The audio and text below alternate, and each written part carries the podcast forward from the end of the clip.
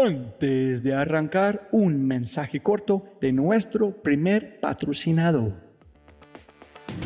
Mira, la inteligencia artificial está en todas partes y es abrumadora. Con tantas promesas y tantas opciones es difícil escuchar la señal entre tanto ruido. Eso es exactamente por lo que estoy tan orgulloso de celebrar y compartir con ustedes Adapta.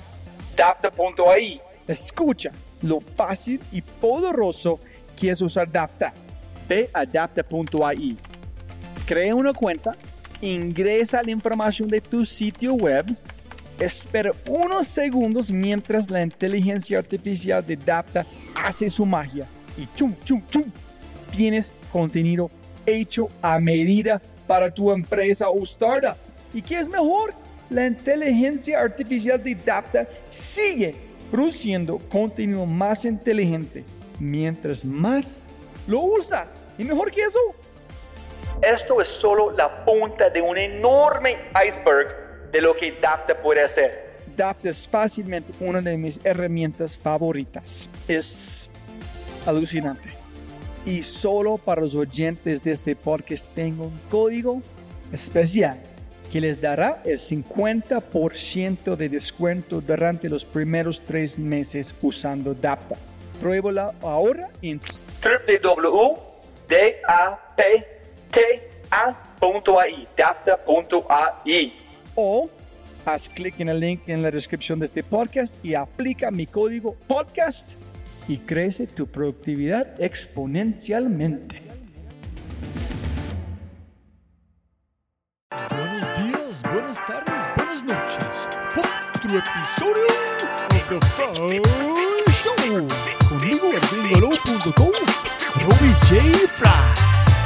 Jóvenes amigos míos, otro episodio, otro corto creativo.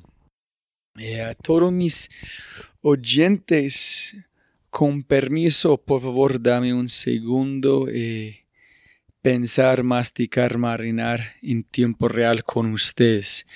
Es, hoy es Día Internacional de las Mujeres. Y empecé pensar sobre este día. Y es que tengo mi esposa maravillosa, espectacular, eh, la mejor persona que conozco. Tengo mis dos hijas. Entonces, para mí cada día es día de mujer, día de niña. Es eh, de verdad, es una celebración. Y cuando piensas en biología, la razón que estoy aquí respirando en, pienso que más de 50% es gracias a una mujer. Entonces, la gente deambulando en el mundo es gracias a una mujer. Cada día es día de mujer con suerte que tienes una vida. Y tener la necesidad celebrar Día de Mujer, porque la manera que mucho del mundo trata a las mujeres es, es muy incoherente. Y pienso, posiblemente estoy muy equivocado en ese sentido, que es, hay algunas personas que dicen muy pronto en el futuro, el dato que nosotros comemos carne y matamos animales para comer carne van a ser un, una pesadilla en, la, en el punto de la línea de tiempo de humanidad. Es decir, cuando encontramos la forma de no destruir el ambiente y no matar animales para comer carne, o si o si es, van a decir, wow, qué terrible que hicimos este. No a decir que yo no como carne en este momento, pero soy consciente de este, este dato. En donde me voy con este es, ojalá en el futuro que el dato que tuvimos que tener una idea de mujer para celebrar que ya tenemos, vamos a pensar qué estupidez que tuvimos que forzar este para reconocer algo que es esencial para nuestra existencia. Entonces, en el dato que celebrar como una mujer para decir gracias y recordarnos súper espectacular. Pero la razón que este día existe pienso que es, es algo que debe pasar 365.4 días al año. Y con este eh, pensé, voy a como celebrar las mujeres que he encontrado a través de mi podcast. Y las mujeres que yo he encontrado existen en mi podcast porque un grupo de mujeres empezó cuando pensé episodio 11 o 12 decir, Robbie, ¿dónde están las mujeres? Y yo dije, hijo de pucha, tiene toda razón. Y no fue consciente de mi parte que yo no tenía mujeres, solamente los hombres son más sencillos de encontrar porque hay más noticias, más celebración de ellos. Y ese es otro problema que he encontrado. Entonces yo empecé a casar, eh, las mujeres en ese sentido. Y durante este proceso de entrevistar, conversar, con, platicar con eh, estas mujeres, yo empecé, todos mis, pensar, todos mis invitados han cambiado mi vida de verdad. Entonces este es posiblemente una consecuencia normal. Pero ¿qué pasó de verdad con las mujeres en, mi podcast, con mi nivel de conocimiento y trascendencia, etcétera, etcétera? Y es, yo, posiblemente hay niveles diferentes de, de, de conocimiento.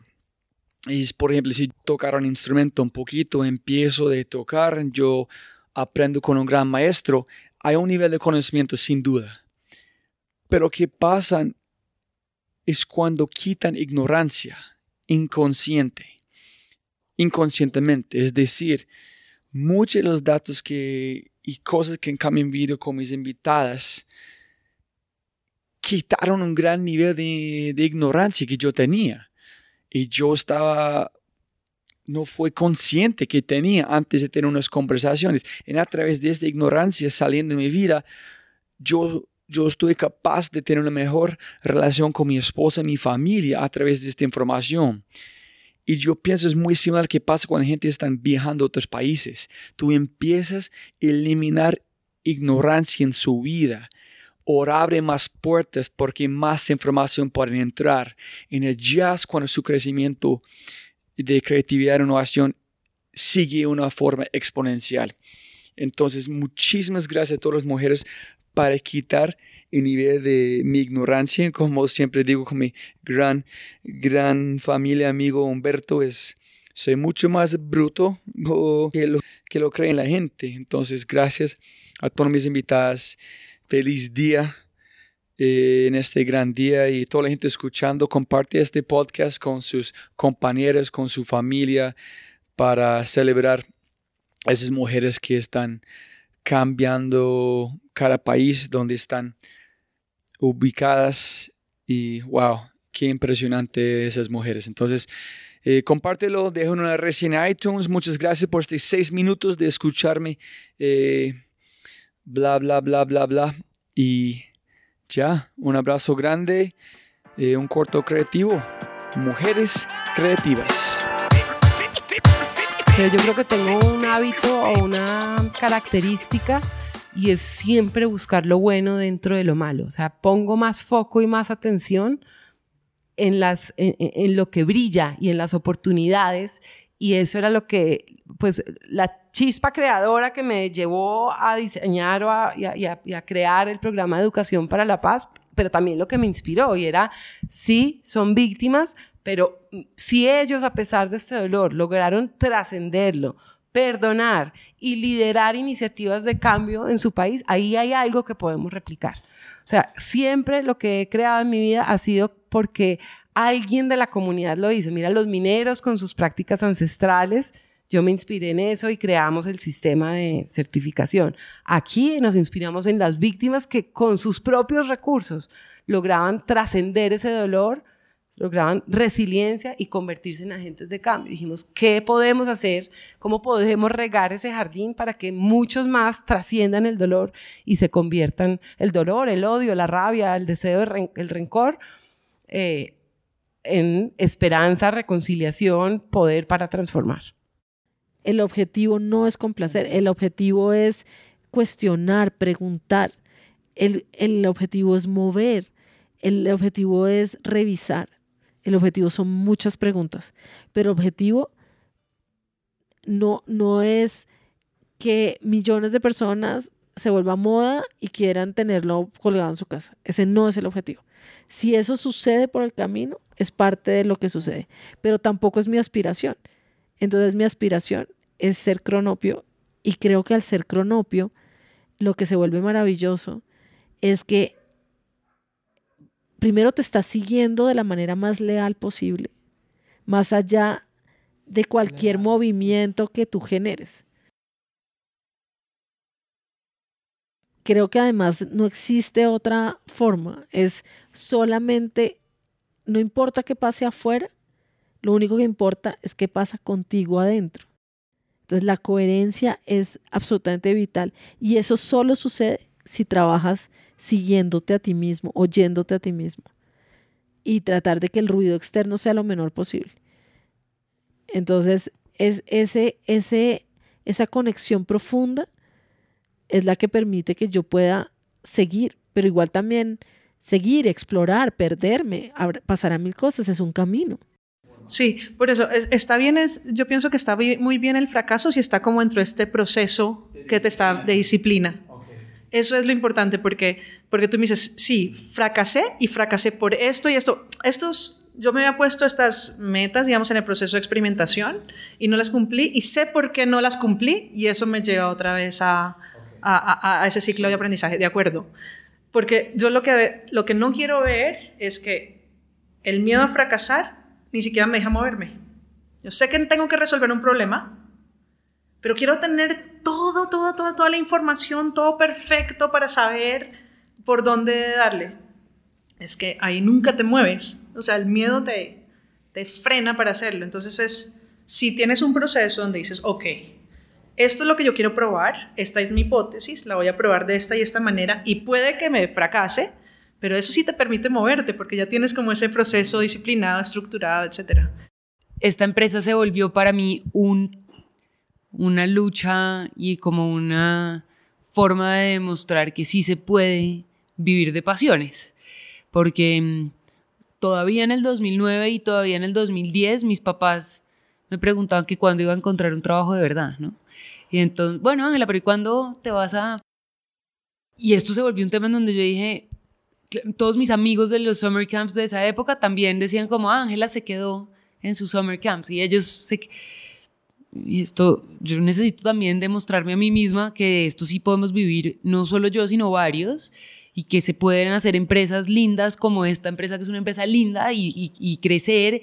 Y entonces los días que uno se levanta como con no tantas ganas, yo decía, ah, ah esto lo vamos a sacar del estadio. Y, y de hecho llega un punto en donde ya cuando uno empieza a sentir que las cosas funcionan, yo digo, no, ahora que ya, ya, no tengo esta, ya, ya funcionó, ahora qué voy a hacer para que me motive. Entonces empiezan a buscar algo más. Pero, pero el hecho de lograrla se volvió mi motivador más grande. Tengo que ser capaz.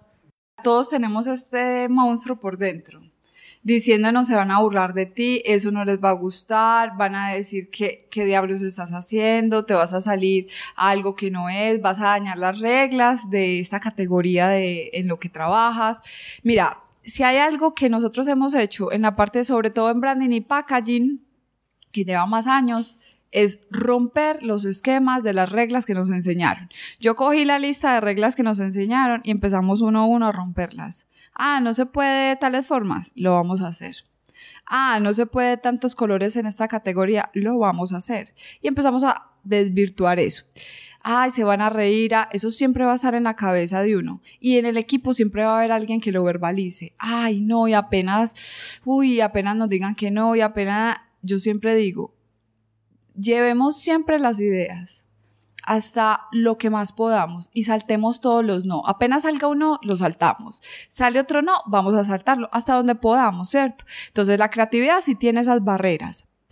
La magia está en, o sea, en seguir adelante con esas ideas y llevarlas a cabo, por locas que parezcan. Sí, es raro. A mí me angustia eso. O sea, me angustia tenaz. Me, me aterra porque yo no, yo yo siento que tenemos mucha responsabilidad, mucho peso, Pues yo creo que nosotros somos, y eso es lo que más admiro ahí, pasando tu segunda pregunta, de, de mi equipo y de lo que somos, y es que nosotros tenemos los pies en la tierra. Nosotros somos personas que no nos dejamos endulzar el oído por la fama o el éxito o esas cosas que salen en las revistas de farándula. Y es, nosotros somos periodistas y nosotros crecimos en un medio como El Espectador que ha dado unas batallas suicidas por la libertad de expresión, por una información clara, por los hechos, por no arrodillársele a nadie.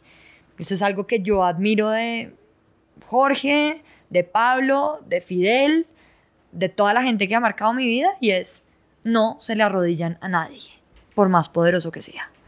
Entonces, esa es la voz que nosotros queremos seguir y ese es el legado un poco que nosotros queremos mantener haciendo un espacio de YouTube como la puya, ¿sí? Pero mi papá lo que me dijo es, no hay peor mandado que el que no se hace. Y me dijo, Diana, váyase para Bogotá e intente sacar esa carrera, que no hay peor cosa que lo que no se hace. Sí, sí, o sea, y yo es que yo tenía tanto miedo al fracaso, yo tenía tanto miedo de llegar a esta ciudad, a no adaptarme, a no, a no poder hacer lo que él me dijo, Diana, hágale que usted tiene todo lo que se necesita y no hay peor mandado que el que no se hace, no hay peor emprendimiento que el que no se hace, no hay peor iniciativa que la que no se hace. Y fue como, en cierta forma, permitirme a mí eh, el chance de pronto fracasar, pero hacerlo de una forma positiva, que a Dios gracias a mí me fue muy bien. El fracaso más grande fue justamente cuando no pudimos continuar con, con, con mi socia, Adriana. Fue en ese momento un, un, fracaso fuerte para mí porque estaba, me sentía muy segura con ella, sentía que juntas íbamos a ir hasta el final, pero cuando de pronto ella dijo, no, yo ya no voy, eh, y perderla fue, fue, fue, difícil, digamos, fue duro empezar todo sola. ¿No? Pero el aprendizaje más grande que me dio es que a pesar de que, de que pasó eso, eh, me, me, sentí más, me sentí más fuerte, es, aprendí a tomar decisiones sola, aprendí a, a, que, a que nada me detenga, porque uno, uno pensaría una semana antes de abrir un, una, un negocio, de hacer el opening, de pronto no tienes nombre y no tienes socia. Una persona diría, creo que mejor retraso la apertura o, dar un paso atrás y decir, creo que no, no va a dar. Pero ya, ya estando ahí, eh, tomé aire, tomé valor y dije, va hacia adelante. Y Elemental, la verdad, no me gustaba el nombre, no me gustaba. Sentía que, que, que, Codemia era el nombre más bonito. Pero dije, no importa, al final eh, eh, tengo que tener un nombre, aunque se llame Patito, tengo que salir y ya luego después lo, puedes cambiar. Otra cosa que aprendí en el camino que también es muy importante es que done is better than perfect. O sea, eh, el, hacer algo es mejor que hacerlo perfecto. Yo soy muy perfeccionista y a veces lucho con eso porque eh, quiero que todo sea perfecto, pero cuando quieres que todo sea perfecto te va mal porque eh, inviertes demasiado tiempo. O sea, que esté lo suficientemente bueno es, es suficiente a veces. Pero, pero mira que es que es escuchar es a un nivel más profundo, es escucharse a uno mismo, porque no quiere decir que uno no genere diálogos con los demás, porque además los demás son espejo, entonces es fantástico, porque en los demás te ves y en los demás te oyes, ¿no? Los demás son importantísimos, sí, sí, sí, hicimos en el proceso, pero lo más, lo más importante es que hay una voz, una voz, que es la que te muestra el camino. Y, y yo creo que cada vez la, he ido aprendiendo a sentir con mayor claridad. Y es, es complejo porque, porque están mil voces alrededor de uno mismo también, diciendo otras cosas que no necesariamente son las que hay que oír. Es cuál es la voz. Y, creo que e, esa es una tarea de, digamos, de que se llega a través de, de buscar una intención correcta. Creo que, la, que todo eso te pone como en, el, en, en la ruta correcta, en la ruta adecuada, en la ruta, por decirlo así, limpia, que permita que esos canales se abran y que en verdad puedas como oír. Y, y, podemos decir que esa voz de uno, esa voz es de alguien más, no, no, no sé, a lo mejor podríamos decir, no, es de Dios, es de los ángeles, es de... ¿no? Y, y entonces también podríamos mirar todos los filósofos que han hablado desde dónde viene la obra de arte. No tengo idea de dónde viene, pero en la medida que tú estás abierto a recibirla, llega. Pero la primera gran limitación es pensar que, que están las limitaciones. O sea, la primera gran limitación es decir, no puedo hacer nada porque en Colombia no se puede. Ahí partimos perdiendo 20-0. O sea, ahí sí no hay nada. Entonces, la primera gran limitación realmente es la que uno tiene en la cabeza de uno. Lo que yo te decía hace un rato, los pensamientos que dicen, ¿usted qué se va a poner en eso que usted no le va a ir bien? ¿Sí? Entonces, si yo supero mis propias limitaciones mentales, me conecto con un sentido de propósito, te aseguro que no hay quien lo pare a uno. Mira, cuando yo hablo de la posibilidad de crear nuestra vida, es porque he visto casos de gente con muy pocos recursos, con físicos económicos, que viven en los barrios más pobres. Y pongo ejemplos. Dos vecinos. Uno dice, no puedo nada porque este país es terrible, me tienen jodido y ahí me quedo. Y el otro dice, yo voy para adelante y se vuelve un gran empresario. Y tengo casos concretos con nombres propios de gente conocida que si me autorizan cuento su historia. Entonces, las barreras más importantes nuevamente están en la que nos ponemos afuera. Si una, si una mujer, y yo no vengo de ninguna clase alta, yo soy clase media normal, pero si una mujer que viene de un estrato más humilde se conecta con ella misma, con su propósito interior, va a romper cualquier barrera y va a salir adelante. Y hay muchos casos de presidentas de empresas que no vienen de los estratos más altos. Y hay muchas mujeres que vienen de estratos muy altos y, hombres también, por supuesto, que se quedaron estancadas. Yo sí creo que hoy en día la, las grandes compañías tienen que conectarse muy rápidamente con los emprendedores y con los emprendimientos de diferentes formas. Eh, y creo y soy una convencida de que quien no lo hace, pues se va a quedar obsoleto. Uno, porque primero para o sea, innovar y crear productos o servicios nuevos, pues toma tiempo, toma... Eh, y muchas veces ya eso existe. Entonces, ¿para qué yo me dedico y, invierto miles de millones de dólares en, algo que de pronto ya existe, que más bien integrándolo a mi, a mi cadena de valor me genera más, más eficiencia? Entonces, yo sí creo que hoy las grandes compañías, y por eso estamos viendo que muchos de los gigantes ya tienen sus corporate ventures, eh, donde o invierten en, startups o las integran dentro de su cadena de valor o traen y traen mucho emprendedor, digamos, a trabajar dentro de la compañía para que el mindset y la cultura organizacional de las compañías eh, empiece a cambiar. Entonces, no, digamos, yo no creo que haya una receta única de qué hay que hacer. Eh, si innovar, crear un laboratorio, innovar solamente, o si comprar startups, o si invertir eh, eh, o, incorporarlas dentro de la cadena de valor. Creo que es una combinación de, de, mucho de esto, pero sin duda las grandes compañías que no estén pensando en trabajar con emprendimientos y no solo traerlas a su cadena de valor, sino cambiar el mindset, porque a los emprendimientos hay que pues la velocidad de un emprendedor es diferente a la velocidad de una gran corporación. Entonces, digamos, hay que cambiar la cultura organizacional para poder entender cómo puedo trabajar de manera ágil y efectiva eh, con, con estos, estos emprendimientos.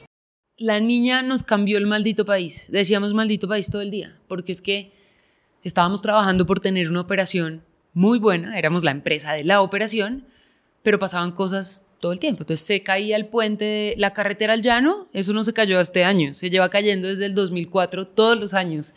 Y, recuerdo un año, en el 2008, teníamos nuestro campo de verano en el llano, íbamos a llevar 80 niños a los llanos, a un campo de verano allá y se cayó la carretera en mayo y no pudimos ir, nos tocó cerrar el campo verano. O en el 2009, entonces decidimos irnos a Prado, a la, a la represa de Prado, y armar un campo de verano en Prado. Y cuando ya estábamos listos, la guerrilla secuestró a una familia en Prado y se nos cayó el campo de verano. Y en el 2010, entonces dijimos, nos vamos a ir a Bariloche, porque es que ya entre colombianos nos puede, entonces nos vamos a ir a hacer un campo de verano en Bariloche de esquí.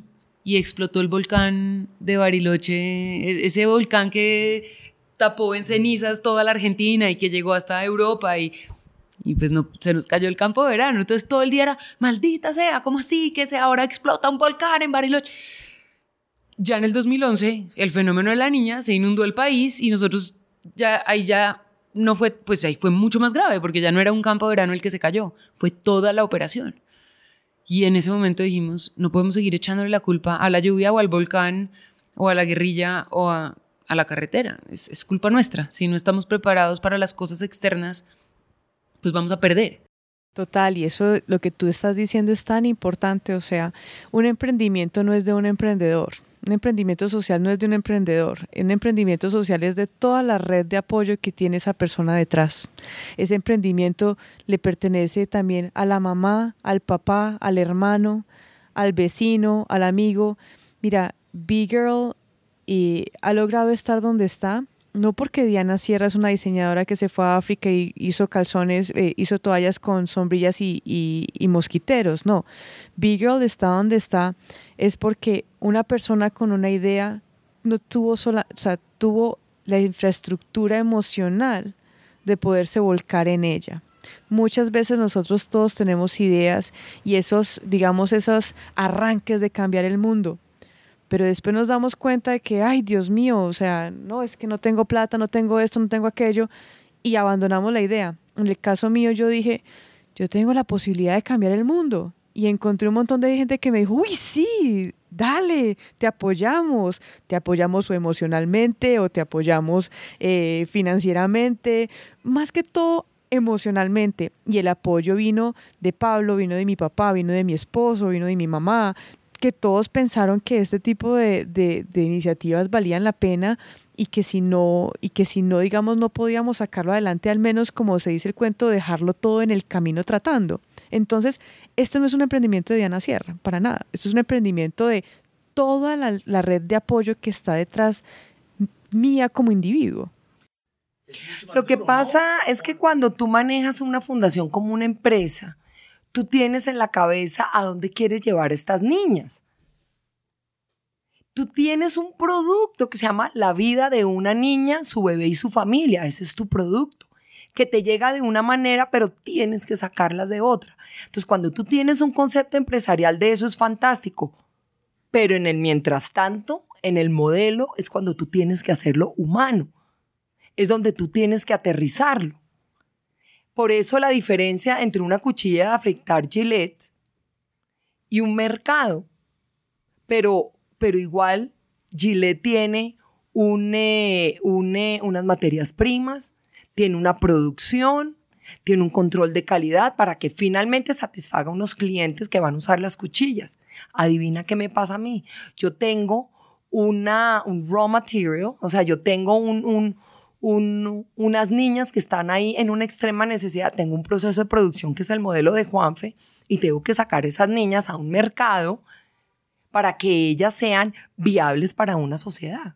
Por eso esto se piensa como una empresa, porque si no se piensa así, seguiremos siendo asistencialistas, dándole la sopita a la niña, jugando a las muñecas, y de, esto no se trata. Pero es que así somos los emprendedores sociales. Los emprendedores sociales sí sabemos a dónde queremos ir sí tenemos una visión, porque la experiencia ya nos enseñó. Es que hace 17 años cometimos muchos errores, es que yo soy emprendedora social.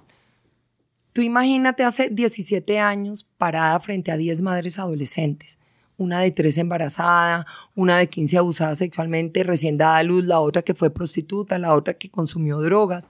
¿Qué les vas a decir? No tenía ni idea, no, no tenía las respuestas. Pero como soy emprendedora social, me tocó por el principio, haciendo un, equivocando, fracasamos, no una vez, 20 mil veces, pero éramos atentos al fracaso. Yo no quería más de lo mismo, yo no quería nada que fuera asistencialista, porque asistencialista es darle la comida, darle unas clases, mandar la casa, y al otro día viene, pero entonces nos, nos morimos de la tristeza todos. No, yo no quería eso. Entonces hicimos una cosa que se la medición de la línea base, que quienes estamos en el sector social entendemos que la línea base, que es la evaluación de cómo te llega la población. Antes de la intervención que tú hagas, ¿cómo te llegan esas niñas? Te llegan con baja autoestima, abusadas sexualmente, con un problema eh, de desnutrición, niñas además con un entorno conflictivo, o sea, así las recibes. ¿Qué tienes que hacer para llegar a ser unas niñas empoderadas, responsables de su sexualidad? ¿Qué tienes que hacer? Por eso me demoré ocho años. porque cometimos 7000 errores hasta que por fin salió el modelo. Pero siempre manteniendo en la cabeza de que esto tenía que ser acciones disruptivas, un modelo que fuera relativamente a corto plazo, pero que definitivamente proyectáramos a esas niñas a que no volvieran a tener embarazos no deseados y que tuvieran que trabajar, porque tengo una cosa, y esto es un tema de economía de desarrollo real, tú no acabas la pobreza por subsidios, esa es la trampa. Tú acabas la pobreza cuando tú le generas ingresos a persona, pero esa persona tiene que generarlos por sí misma. Tiene que levantarse todos los días a trabajar, tiene que tener disciplina, tiene que tener las herramientas, tiene que tener la educación. Hay una conversación sobre los roles que es una conversación menos de política pública y más privada. Eh, emprender por lo general, es el segundo trabajo de un hombre, ¿cierto? Tiene a veces como su day job, su trabajo del día, lo que hace, y muchas veces emprender es, es algo que empieza a hacer en sus ratos libres y luego, digamos, si es exitoso, logra, en algunos casos funciona de esa manera, ¿cierto? Eso es, digamos, una de las historias del emprendimiento, una de las maneras en las que se da. Si tú eres mujer, tú tienes más trabajos en la sociedad nuestra, eh, tú tienes el trabajo no solamente pues de donde te estés ganando el sueldo si, estás en, ese, en esa ruta, sino que también tenés un hijo, tenés un marido y incluso si el marido te, entre unas comillas grandototas, ayuda, la responsabilidad en los roles de género todavía en Colombia es de las mujeres. Entonces, las mujeres estamos pendientes de si hay mercado, de si se lavó la ropa. Y el hombre a veces ayuda a mí me da risa ese concepto porque es como, ¿cómo que ayuda? Es que es la responsabilidad de los dos. ¿Y por qué lo, lo traigo a relucir en el caso del emprendimiento? Porque entonces cuando yo quiero emprender, yo tengo, si estoy en, si soy de esas que me tengo que ganar la vida con alguna cosa, con algún empleo o con algún oficio en donde, ok, entonces quiero emprender, ¿cierto? Quiero arrancar un negocio, me lo pienso por las noches, veo cómo le levanto alguna no, eso es después de haber dormido al niño, de haber hecho el mercado, de el espacio mental incluso, de saber si todas las cosas de la casa están.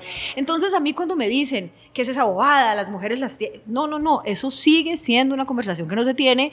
A mis amigos, a los que adoro, sé que en su casa siguen teniendo un rol donde la mujer está encargada de saber si la niñera llegó o no llegó, eh, y, ¿no? Y, y, ellos ayudan, pero la responsabilidad no es de ellos. Ese no es su trabajo ni su responsabilidad. Y si nosotros no tenemos esa conversación, no vamos a tener ni más mujeres emprendiendo ni más mujeres en política, que es una obsesión mía. Mira, yo creo varias cosas. Creo que evidentemente tenemos mucho machismo todavía en América Latina y mucho machismo todavía en Colombia. Muchísimo. Eso es un fact. Está allá afuera y lo vemos y lo dicen las estadísticas. Hay muchísima inequidad adicional. Mujeres haciendo el mismo trabajo de un hombre ganándose en el último estudio que leí 28% menos en promedio. O sea, esos son facts de Colombia y Colombia se supone que es de los países más avanzados del mundo, ojo, ¿no? Colombia es de los países más avanzados del mundo. En, en Colombia, mal contados, somos más o menos mitad hombres, mitad mujeres, ligeramente más mujeres que hombres, pero es una proporción muy parecida. Y sin embargo, cuando tú miras las juntas directivas, las juntas directivas solamente el 8.5% tienen mujeres. Entonces, hay, un desbalance impresionante. El sector público está mucho más avanzado porque el sector público tiene leyes. Ahorita el presidente Duque viste todas las mujeres que ha ido nombrando. Entonces el sector público nos, está mucho más avanzado, pero el sector privado está mucho más quedado. Y es una cosa absolutamente tonta. O sea, hay estudios, y no uno ni dos, sino muchos estudios, que demuestran que a mayor diversidad, mayor rentabilidad de las empresas, a mayor diversidad de todo, diversidad de opinión, diversidad de backgrounds, pero diversidad de género, y a mayor cantidad de mujeres en equipos directivos, en el C-suite, en el equipo de las vicepresidencias, en lo que se llama el C-level y en las juntas directivas mayor rentabilidad de las empresas. Un estudio que vi decía que hasta 26% más de rentabilidad de las empresas por tener mujeres en los niveles de vicepresidencia hacia arriba. Y aquí, ¿qué pasa? Uno le dice a alguien, el tema de equidad de género y dice, ah, no, mi empresa es una maravilla, tengo la mayoría mujeres. Y le digo, bueno, ¿y cuántas vicepresidentas? ¿Y su, y su presidenta es mujer también? ¿Y su junta directiva es también? Porque la equidad de género no solamente sea en los niveles bajos y medios, sea en los niveles altos. Para las mujeres es diferente, porque por ejemplo, si uno de mujer eh, le acepta una cena reiterada o un trago, puede ser malinterpretado, ¿no? De una persona, digamos, un superior o una persona con la que uno quiere una relación para poder avanzar en el mundo de los negocios, ¿cierto? Es decir, entonces, cómo se ponen esos límites. Y a- eh, de nuevo, eso es una conversación que no se tiene en Colombia. Entonces, pues, yo, yo he aprendido, digamos, a aceptar muchos almuerzos y tal vez no cenas, aceptar muchos cafés, aceptar muchos desayunos, incluso no solo aceptar, propiciarlos. Entonces, uno tiene que armar una, una, un network, eh, una red de contactos súper poderosos, pero hay que tenerle un poco de, cuidado a lo otro porque es, es, se ve uno a veces en situaciones y mira que, mira, mira si ves, o sea, yo, si yo puede ser malinterpretado por mi comensal si me invita a cenar eh, y, y yo lo que quiero es un contacto y, del otro lado no. Entonces, pues hay que tener ese tipo de, ese tipo de cosas pasan. Pero se puede hacer, se puede hacer. Uno, uno, uno plantea los límites, eh, uno habla lo que tiene que hablar, uno es muy claro. Yo creo que los hombres cada vez, digamos, entienden más la- el tema. Lo que pasa es que también es bueno para las mujeres que están allá pensando cómo armo mi red, saber que eso es un desafío que de golpe un hombre no tiene. Es difícil. O sea, yo siento que mm, quizás mi hijo es mi maestro y no al contrario. Creo que en mi relación con él, quien realmente está aprendiendo soy yo. Eh, creo que cada niño es más inteligente y más sabio que todos los adultos de su vida reunidos, porque los niños tienen una cosa que nosotros como adultos perdemos en algún momento, que es la curiosidad y es la capacidad de asombro. Entonces, cuando uno tiene la capacidad de asombrarse por cualquier cosa o por todo, pues realmente hay una fuente inagotable de investigación, de emoción y de juego. Em, cuando yo te decía hace un rato que ser mamá me define, pero también ser mamá soltera me define, es que la decisión de ser mamá soltera fue quizás una de las decisiones más difíciles de mi vida y la tomé siendo mi hijo muy pequeño. Yo estaba casada eh, y era, digamos que vivía en una situación que no me satisfacía y no me hacía feliz en lo más mínimo. Y mm, tenía un montón de expectativas de mi vida en familia que no se estaban cumpliendo y me estaba frustrando enormemente. Y un sábado em, decidí, en vez de esperar a mediodía que ya estuviera muerta de hambre para intentar preparar mi desayuno, decidí em, ponerle un abrigo a mi hijo y salir a desayunar con él a las 7 de la mañana en el único restaurante que está abierto en Bogotá un sábado a las 7 de la mañana que es lleno de parejas mayores, como abuelitos. Entonces éramos 30 parejas de abuelitos y mi hijo y yo. Y fue un desayuno tan feliz, tan feliz, tan feliz. Los dos estuvimos tranquilos, él jugó, eh, yo pude comer a una hora normal y ese día pensé, realmente, ¿qué es lo que es tan aterrador de ser mamá soltera? Y mi conclusión fue, nada. No hay nada aterrador en la idea de ser mamá soltera. Em, y yo todo el tiempo digo, soy mamá soltera porque es un reto muy grande tener un trabajo de tiempo completo y además ser mamá y papá. Pero mi estrategia creo que es idéntica a la tuya. Yo trabajo de 8 a 4, pero cuando estoy en la oficina, estoy en la oficina. No tengo la cabeza puesta en absolutamente nada más porque eso querría decir que no podría ser tan efectiva en mi trabajo y yo necesito terminar de trabajar a las 4 de la tarde porque a esa hora tengo que ir porque ya no tengo más ayuda con mi hijo y mi hijo vuelve del colegio, etc. Pero cuando llego a mi casa, estoy con mi hijo y no estoy trabajando, no estoy contestando llamadas, lo cual quiere decir que tengo que ser ultra organizada y tengo que tener, eh, por ejemplo, lo que tú haces de definir qué, qué tres cosas tienes que hacer en el día. Eso se tiene que cumplir sí o sí. O sea, creo que también ser mamá soltera ha sido un reto para la pro- productividad y leo muchos artículos sobre productividad. Eh, y me ha obligado a inventar un montón de estrategias para ser mucho más productiva en la oficina porque yo no me puedo quedar hasta las 7 de la noche trabajando. Pero también me ha obligado a ser una mamá muy presente. Entonces, siento que seguramente me voy a equivocar muchas veces eh, siendo mamá de Lorenzo, pero si estoy presente y si le, do- le doy el regalo de estar 100% concentrada en mi tiempo con él, seguramente lo que él va a recordar no es que me equivoqué el día que me puse furiosa porque se regó la leche, sino que estuve ahí y que le di el regalo de mi tiempo sin distracción. Pues no sé, fíjate, es que yo no sé, yo creo que los niños nunca son un stopper de nada, lo primero, de verdad. Nunca, nunca. Yo creo que la gente que dice no puedo tener hijos porque estoy trabajando o por mi carrera, eh, bueno, quizás lo que no tienen son buenos compañeros, tanto él o ella. O sea, lo cierto es que, digamos, e, en este balance yo creo que es un error, y bueno, me sale ahí la antropóloga, no es un balance personal, es un balance de la, de la unidad familiar, por decirlo así, ¿no? O sea, es un balance entre tu carrera y la de él, es un balance entre los tiempos de los niños y los tuyos, es un balance entre los tiempos de la institución y los tiempos personales, o sea, y eso no se resuelve, eso se gestiona, como digo yo. Hay tensiones, todos estos producen tensiones que hay que ir gestionando, pero como, o sea, esto es como tan real como la vida misma, no sé cómo explicarte que haya niños o no, tú tienes que igual gestionar tensiones. Entonces, bueno, lo cierto es que sí, o sea, también es verdad que hubo momentos en los que mis socios, en momentos como más, más duros, porque yo era la mujer ahí, les, les tuve que decir, oye chicos, es que yo soy la mamá en esta historia, o sea, yo soy la mamá de unos niños, vais a tener que echarme una mano para, poder, digamos, en los momentos más duros de tener un bebé, de, un segundo bebé, el otro de tres años, no dormía. Yo llegaba, eh, lo que recuerdo de esa época es con mucho sueño, sobre todo. Tenía mucho sueño siempre. Pero bueno, también, también me gustaba ir al trabajo, ¿no? Eso lo, lo ha descrito muy bien una antropóloga norteamericana que se llama Hochschild. Tiene una serie de libros preciosos que recomiendo a toda la gente que lo debe leer, lo busque por, por internet, Hochschild.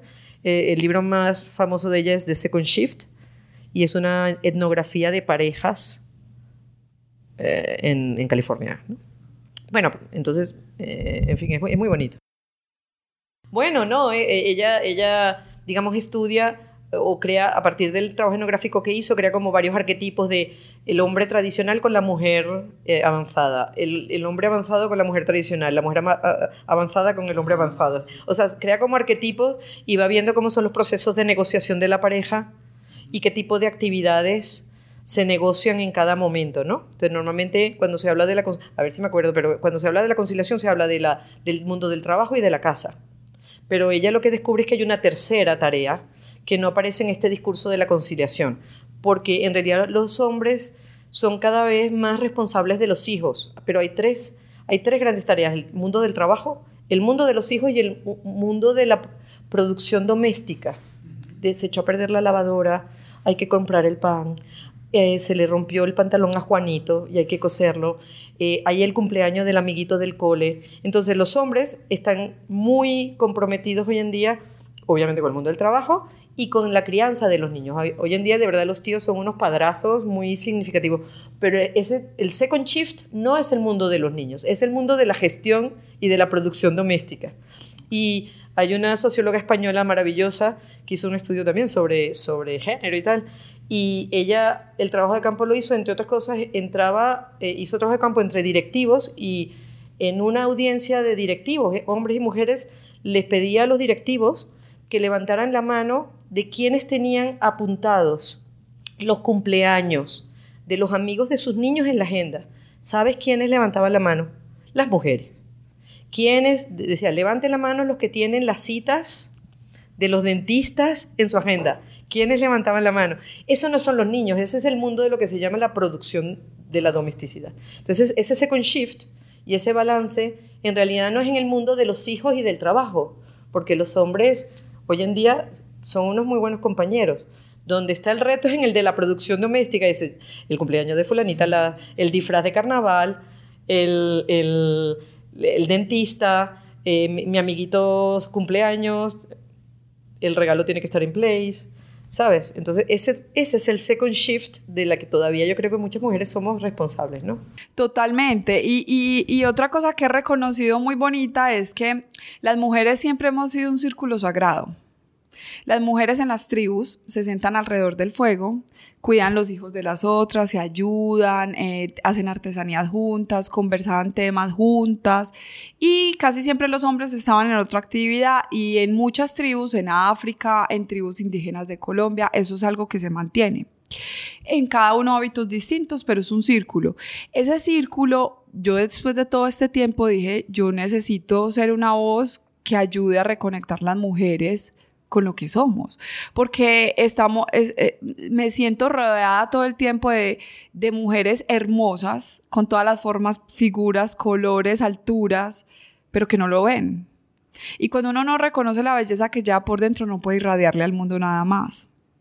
Y que todo el tiempo estamos en constante, hombres y mujeres estamos en constante comparación de otros que eso pasa mucho, por ejemplo, ahora con Instagram y con muchas cosas, que la gente cree que porque el otro posteó una foto en un café en París está más feliz. Eso no es real. La foto sí es real, pero el sentimiento que lleva eso detrás y la emoción que está generando nadie nunca la va a saber. Entonces, estamos en un mundo totalmente advocado a compararnos cuando ese observador en vez de estar afuera debería estar hacia adentro.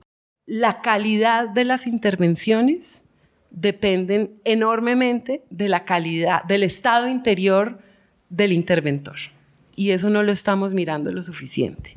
Yo creo que es fundamental que una persona pueda viajar al interior a un nivel muy profundo y conocer su propósito y conocer sus límites y conocer sus grandes potencialidades para poder lograr cambios sistémicos como los que tenemos que lograr.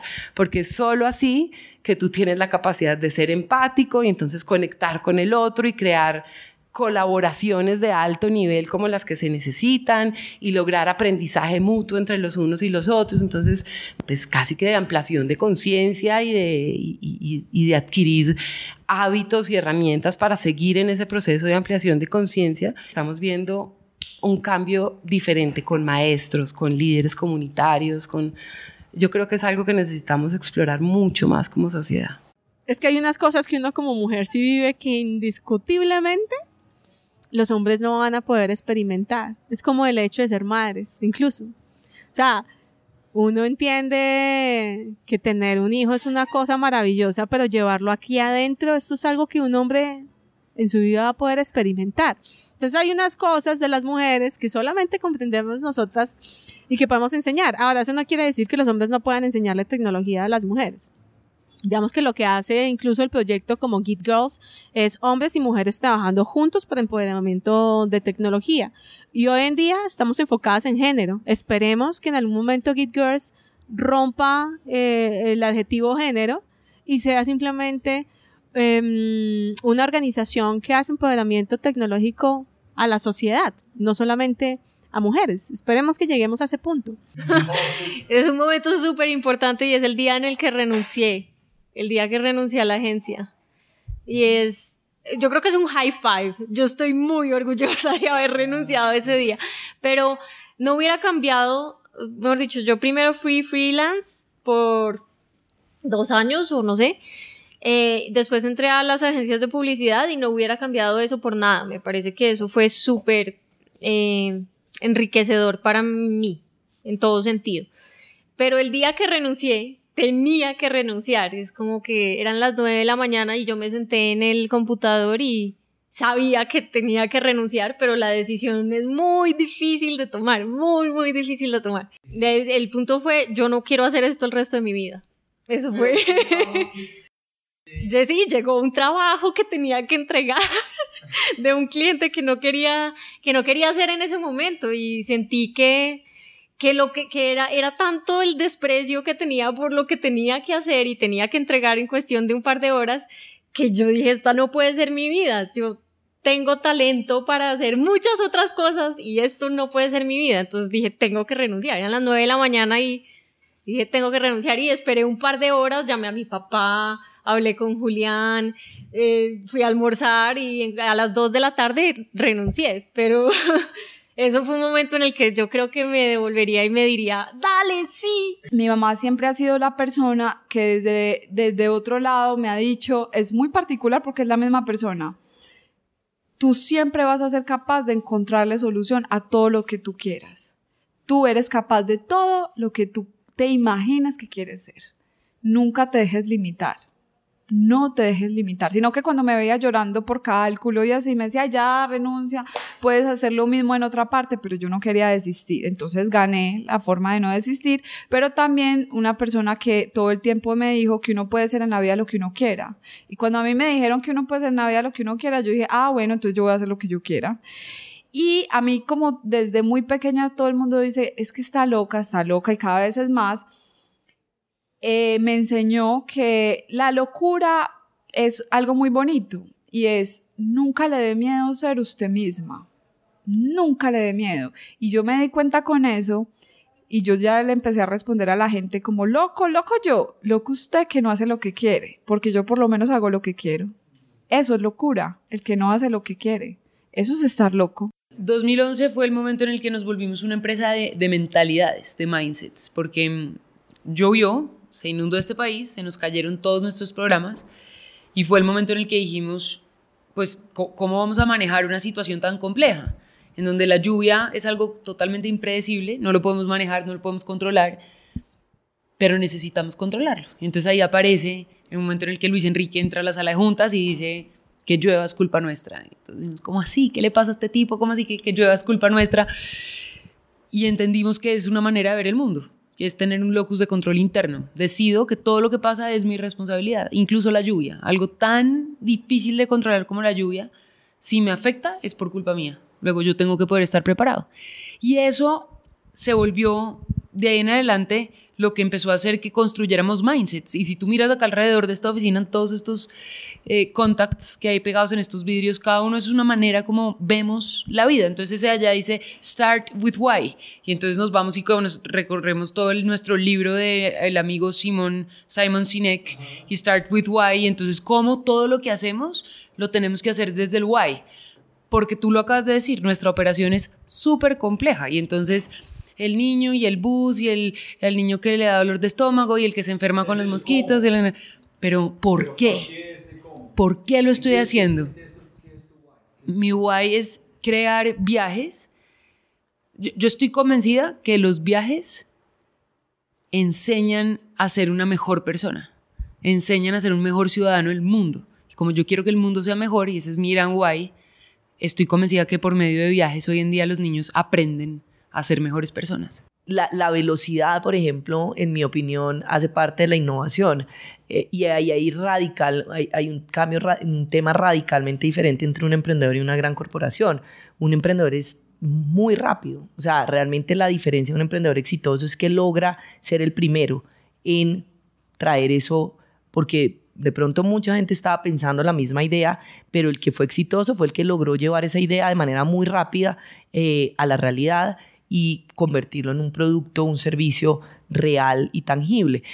Y parte, digamos, de lo que están sufriendo y viendo las grandes corporaciones es que debido a sus tamaños, la velocidad que ellos tienen para innovar y para crear cosas nuevas, procesos, productos, servicios nuevos, es demasiado lenta.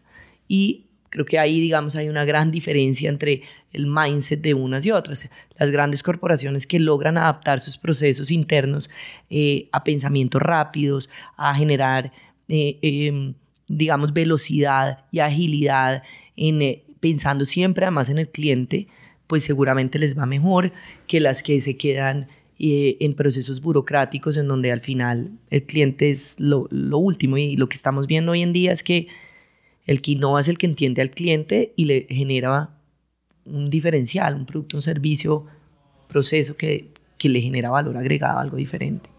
No, pues definitivamente que sigan sus, sus sueños, que hagan lo que los hace felices y que no se queden cerrados mirando su, el cuarto, sino que miren afuera y afuera es al mundo entero, que abran las puertas y que sean conscientes de que no importa en qué rincón del mundo se encuentren, pueden llegar a hacer cosas gigantes. El mejor consejo, pues yo no sé si esto es consejo, pero lo, lo mejor que he escuchado es que uno finalmente no puede escaparse de uno mismo, ¿sí? Entonces, pues fue pucha, eso dice todo, ¿no? Como uno no puede hacer que otro le dicte las reglas de su vida.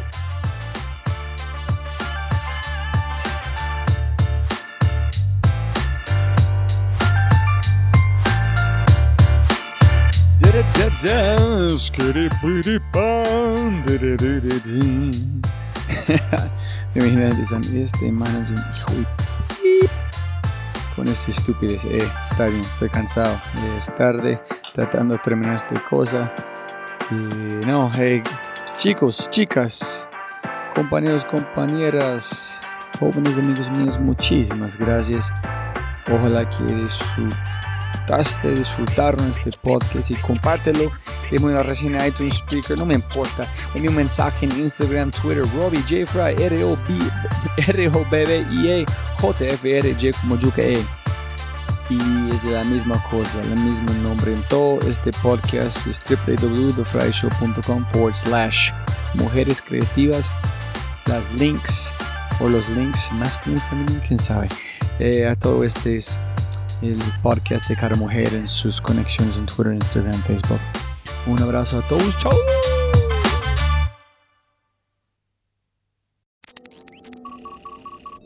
Como siempre, siempre puedes ganar más plata, pero no más tiempo. Muchas gracias por escuchar. Antes de terminar, unas cosas importantes para preguntar y mencionar. Número uno, deja una calificación Spotify. Ya, ya, déjala. Literalmente toma segundos y como yo mencioné, el impacto es enorme. Además, estarás garantizado de sentirte increíble el resto del día. También estamos produciendo todo el contenido en YouTube. El canal es espectacular. Tengo mi newsletter Conejo Blanco, las notas del podcast y los enlaces, las transcripciones. Nuestro otro podcast, Matamos Preguntas, escúchalo. Y más se puede encontrar en thefryshow.com. Y si quieres enviarme un mensaje o patrocinar el podcast, puedes enviar mi mensaje usando cualquiera de mis redes sociales con mi nombre a Robbie J. Fry. Gracias, abrazo grande y sigue escuchando.